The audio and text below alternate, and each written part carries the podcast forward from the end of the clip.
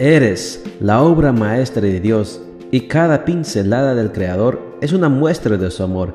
Presentamos la lectura devocional para damas, Pinceladas del Amor Divino, escrito por Erna Alvarado Poblete en la voz de Ruth Vargas desde Estados Unidos para todo el mundo de habla hispana. Muy buenos días querida amiga. El Señor te bendiga y te guarde. Hoy es sábado 25 de septiembre. El título de la matutina para hoy es Casadas frente a solteras. Nuestro versículo de memoria lo encontramos en Colosenses 3:18 y nos dice, Esposas, sométanse a sus esposos, pues este es su deber como creyentes en el Señor. La vida no es más generosa con las casadas que con las solteras. En un tiempo se pensó que la mujer no necesitaba preparación, pues solo era necesario casar un marido y esperar que la sostuviera materialmente por el resto de su vida. No obstante, las mujeres debemos ir al matrimonio por razones superiores al deseo de ser mantenidas por un esposo. Que nos preparemos es esencial. Es bueno saber que las chicas de hoy tienen aspiraciones superiores a casarse para ser mantenidas. La mayoría de las mujeres en este tiempo pueden solventar económicamente sus propios gastos tienen la posibilidad de hacer una carrera y son capaces a cierta edad de independizarse de sus padres para empezar a vivir por sí mismas, con autonomía e independencia, sin la necesidad de un hombre.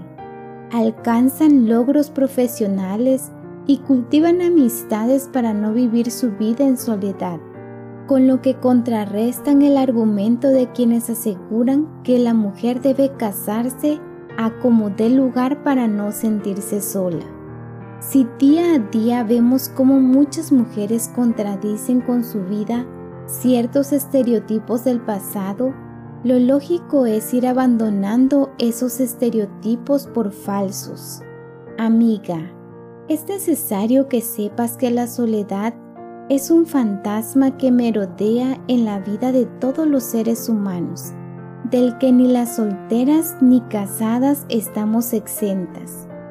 Dios es el único que puede satisfacer la necesidad de compañía cuando el corazón se siente solo. Hay muchas personas que se sienten solas, aún estando rodeadas de gente. Hagamos nuestra la promesa del Señor cuando dice, y yo estoy con vosotros todos los días hasta el fin del mundo. Mateo 28:20.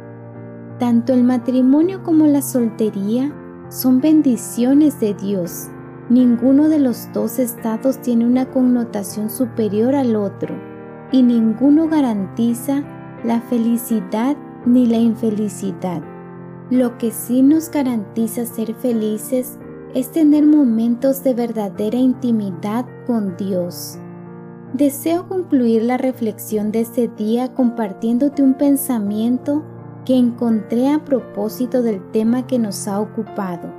La presencia física de una persona no basta para solucionar el problema de la soledad, porque la soledad no se elimina con personas, sino con la comprensión y el cariño de las personas, lo que se puede obtener sin casarse.